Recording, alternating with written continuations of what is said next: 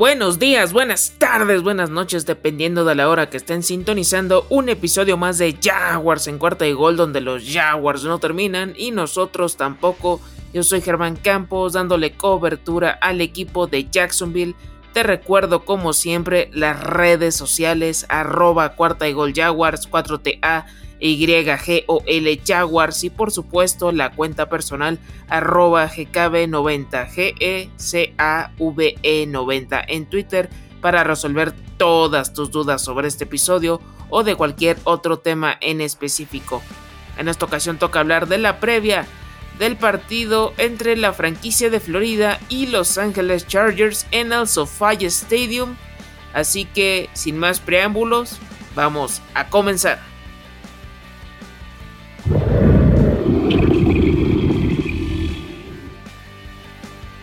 Tenemos que empezar con el reporte de lesionados de cada una de estas instituciones, comenzando con el equipo de los Jacksonville Jaguars. El único elemento que entró a este famoso y temido reporte de lesionados fue el cornerback Shaquille Griffin por una molestia en la cadera y su estatus para el partido es cuestionable.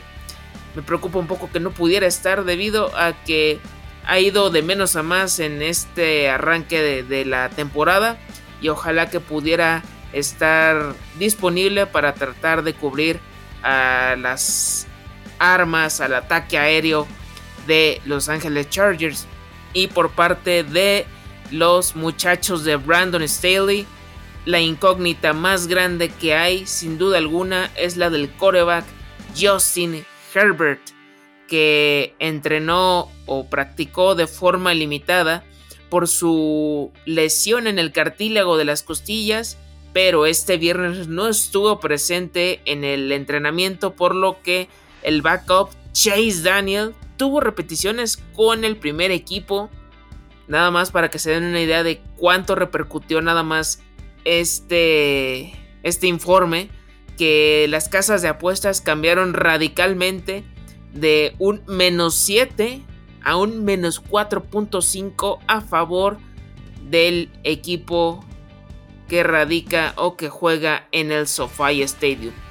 Nada más tomen color acerca de esto porque pudiera ser fundamental. Además, el wide receiver Keenan Allen, que tiene molestias en el tendón de la corva, el tight end Donald Parham Jr., también tiene lesión en el tendón de la corva y el offensive tackle Trey Pipkins III que tiene una lesión en el pie son cuestionables mientras que el cornerback JC Jackson que tiene una lesión en el tobillo y el centro Corey Linsley que tiene molestias en la rodilla son duda para este encuentro por lo que probablemente no vayamos a verlos en acción en este fin de semana vamos a otros datos, pues ahora sí que hay que checar, ¿no? Cómo está la, situación de, de la franquicia de Florida. Y es que Doc Peterson ha hecho este equipo más agresivo, jugándosela en cuartas oportunidades, siendo más efectivo también en terceros downs y por supuesto también consiguiendo muchas más eh, primeros downs, primeras oportunidades. Y necesita seguir que prevalezca esta protección al coreback Trevor Lawrence con la ayuda de la sorpresa o la revelación hasta el momento de la línea ofensiva como es el offensive tackle Jawan Taylor, que no ha permitido presiones al mariscal de campo en 72 snaps. Ojalá que este nivel se mantenga todavía para, para este choque. Y también tiene que ver la experiencia de, Brandon Scherf. No hay que olvidar lo que está ya de una vez consolidando de una vez eh, el offensive tackle Cam Robinson, eh, esta irrupción de, del offensive lineman Ben Barch y esta rotación que ha habido en el centro tanto con eh, Tyler Shadley como con Luke Forner. Así que hay que estar muy, muy al pendiente porque necesitan evitar toda esta presión por parte del defensive end Joey Bosa y por supuesto del outside linebacker Khalil Mack pasando un poco más a la parte de, las armas. El running back Jeff Robinson ha sorprendido a propios y extraños, en específico a mí, porque sigo sorprendido por esta recuperación mágica, milagrosa y que está teniendo mucha mucha confianza por parte de, de Doc Peterson y el staff de coacheo el saber que estuvo con una rotura en el tendón de Aquiles y está mejor que nunca, está fresco como lechuga. Y el que hay que ver si dependiendo de las circunstancias del partido cómo pueda ser su, su utilización en el backfield es el running back Travis Etienne del que muchos, y me vuelvo a incluir, estábamos esperando demasiado sabiendo que fue un pick de primera ronda, pick 25 del draft del año pasado y que hasta el momento eh, tal vez por tierra no ha sido tanto su fuerte sino por las jugadas eh, aéreas así que dependiendo cómo se vaya dando tal vez lo podamos ver un poquito más involucrado, con más eh, snaps, con más participación. Que eso es lo que la afición está pidiendo también a gritos, porque también tenían mucha, mucha expectativa acerca del egresado de Clemson. Hay que seguir aprovechando el buen momento de Christian Kirk, que hasta el momento cuenta con 195 yardas, 2 touchdowns, eh, desquitando cada billete que, que le pagaron en esta off-season. Gracias Trembalki por hacer esto posible y que siga con, esta, con este ritmo, con esto que no logró demostrar en los Arizona Cardinals y que ahora sí que sea su mejor temporada, o sea que siga este envión anímico, no hay que descartarlo para nada. Y complementándose con eh, este tridente de wide receivers conformado por el experimentado Marvin Jones, que puede ser factor sin duda alguna. Y por supuesto, Say Jones, que sigue eh, ganando terreno, que no, no baja los brazos y continúa ahí siendo una parte importante en este esquema ofensivo. Y por supuesto, un mini renacimiento, si lo quieren ver de alguna forma, del Titan Ivan Ingram. Que por supuesto, eh, nuevos aires, este, evitando drops. Con que esté sano, todo lo demás vendrá bastante bien. Mucho cuidado con el safety Derwin James. Que la semana pasada le aplicó un suplex al Titan Travis Kelsey. Tengo miedo que aplique una desnucadora o una rompespina dorsal en contra de, de lo que conocemos ahí en el ataque aéreo de, los Jacksonville Jaguars. Y por supuesto del cornerback Asanti Samuel Jr., que estuvo a punto de generar una intercepción en contra de los Kansas City Chiefs. Es alguien que está ahí muy atento en las coberturas y no hay que perderle la vista a este elemento. Pasando a la parte de la defensiva, pues eh, los defensive tackles, Foley Fatukasi, Damon Hamilton, ahí complementando ahí Roy Robertson Harris, eh, Adam Gotsis también en algunos momentos por esta rotación, pues han anulado o han hecho que running backs de la talla de Antonio Gibson o el mismísimo Jonathan Taylor no hayan eh, disfrutado, tenido partidos de 100 yardas o más.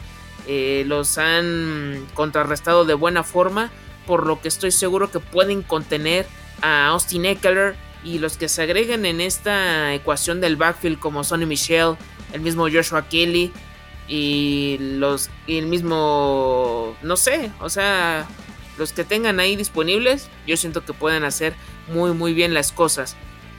Y por supuesto, la presión al coreback rival ya sea Justin Herbert o hay que decirlo, o puede ser el backup Chase Daniel eh, por parte de Trevon Walker, de Josh Allen y por supuesto de Arden Key, que ha sido este jugador como que de, relevo que ha funcionado bastante bien, va a ser determinante sin duda alguna. No hay que olvidar también a los linebackers, también a este tridente que ya se ha estado tornando muy, muy peligroso para las ofensivas rivales como lo son Devin Lloyd, Foyesade Olokun y por supuesto Chad Muma. Han sido un dolor de cabeza constante y ojalá que mantengan esta, sean incisivos, sean esta parte que no permita jugadas grandes. Y por supuesto que la secundaria sigue este ritmo, que no pierda esta constancia, porque lo vimos en semana 1, esos errores costaron muy muy caros y por eso se dio la primera derrota de la campaña. Con los safeties Andre Cisco, con Rayshon Jenkins que se vieron de muy buena forma en semana 2. Ojalá que mantengan esta, este ritmo a tambor batiente generando intercepciones y por supuesto las coberturas de los cornerbacks Tyson Campbell y que ya también se vaya eh, poniendo un poquito más en, forma el mismísimo Darius Williams teniendo en cuenta que posiblemente Shaquille Griffin no esté disponible para, para este choque de trenes. Yo siento que sí tiene lo necesario para tener este ataque aéreo conformado sin dado caso que no juegue Keenan Allen, pero tienen a estas armas ofensivas como el wide receiver Mike Williams, Josh Palmer, DeAndre Carter y por supuesto el tight end Gerald Everett.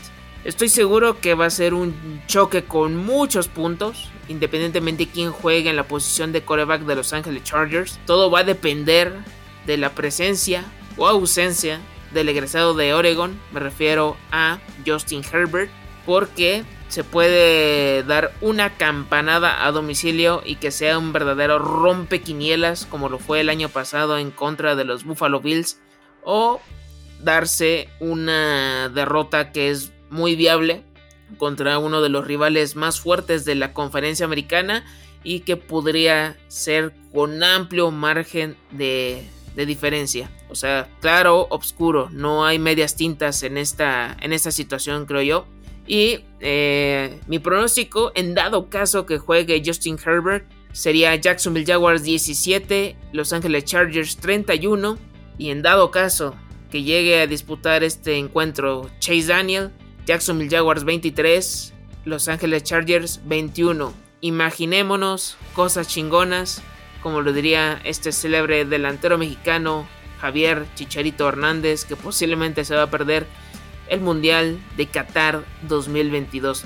Así que esto es para mí lo que puede suceder en este domingo en punto de las 3 y 5 de la tarde para que estén al pendiente.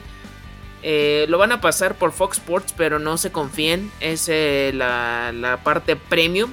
Así que si tienen ustedes eh, NFL Game Pass o alguna otra plataforma de streaming, adelante pero tengan mucho en cuenta, no lo van a pasar en los canales habituales de la cadena Fox Sports. Pero ustedes díganme, ¿cuál será el marcador final de este partido de la semana 3?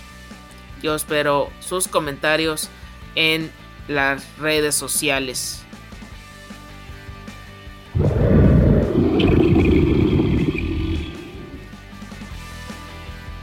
Y bueno, esto fue todo por hoy. Muchas, muchas gracias por haber sintonizado un capítulo más de Jaguars en cuarta de gol. Te recuerdo como siempre las cuentas de Twitter, arroba cuarta de gol Jaguars, 4TA, YG o L Jaguars. La cuenta personal, arroba GKB90, GECAVE90. Quejas, sugerencias, lo que tú quieras. Ahí podemos estar hablando acerca de la franquicia de Florida o de cualquier otro deporte que tú gustes, siempre y cuando sea un debate sano, sin ningún problema. No te olvides de que este podcast está en Spotify, en Apple Podcast y en otras plataformas de streaming. Así que disfruten este duelo de la, de la semana 3. Ojalá que se dé una sorpresa como muchos de nosotros estábamos esperando. Pero si llega una caída en, esta ocasión, no se extrañen, creo que estaba en el presupuesto. Creo que no, no hay que eh, lamentarse o darse golpes de pecho, es lo que es, porque el equipo sigue en esta reconstrucción que va hasta el momento por buen camino y ojalá que podamos mantener este liderato en la AFC South. Yo soy Germán Campos y recuerda, porque los Jaguars no terminan y nosotros tampoco. Cuarta y gol.